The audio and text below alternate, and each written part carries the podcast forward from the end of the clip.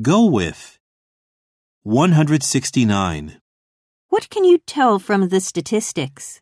I can say that the disease goes with poverty.